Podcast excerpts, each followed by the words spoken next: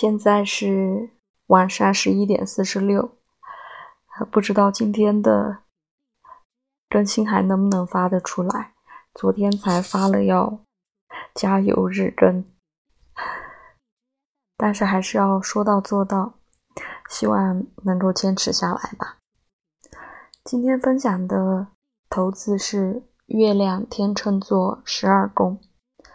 那前天的投资是月亮天秤座十一宫，呃，只是宫位有所不一样，星体和星座是一样的。嗯，我今天其实刚刚想了，我其实有一位呃月亮天秤座的好朋友，嗯，他就是嗯随时随地的都想啊保持一种平衡，嗯。让大家觉得他很友善，是这样的一种感觉。那其实，嗯，在很多传统的占星学里面，包括很多书里面都写月亮是情绪安全感。我前天讲的时候好像也讲到了，嗯，在方丈老师的教学中，他强调了月亮是因为我们过去。曾经发生的事情而驱动的一种情况，所以情绪啊、安全感，所谓这些延伸的含义，都与呃过去所产生、所发生过的事情相关。所以，呃，对我们理解月亮是一个很好的切入点。那。天秤座，呃，是开创星座的风风向星座，它就是一个呃追求平衡的过程。所以，嗯，月亮天秤座就是会嗯不由自主的想。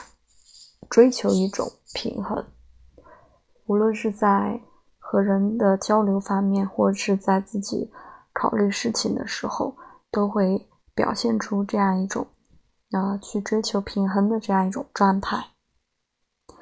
那我们前天分享了在十一宫，嗯，对，前天分享的是呃一起去台湾旅行的，呃，远远的阳光坊的小伙伴们。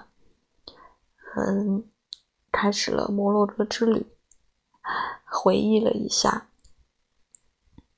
那十一宫就代表呃共同经历的，嗯，有共同追求的一一种呃社会关系。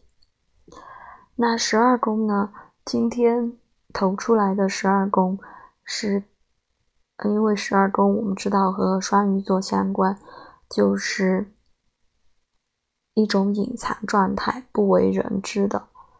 呃，就是很多教占星的老师讲到十二宫，其实都会觉得有点讲不清楚，不太好容易理解。其实我们想一想，双鱼座的状态大概就是这样的感觉，嗯，就是不容易理出头绪来。嗯，对。正好是和昨天我们分享的六宫是相对应的，六宫就是细节性、细节和程序化的宫位，十二宫就是嗯隐藏的、模糊的，嗯，不能够用这种细节来分析的这样一个宫位。那所有嗯比较隐秘的一种。呃，状态或者是一种感觉，都可以，都会反映在十二宫当中。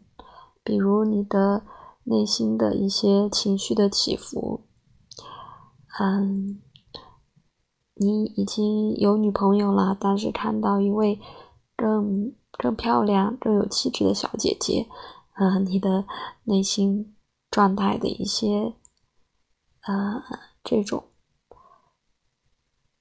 感觉吧，可能都可以用十二宫来解答。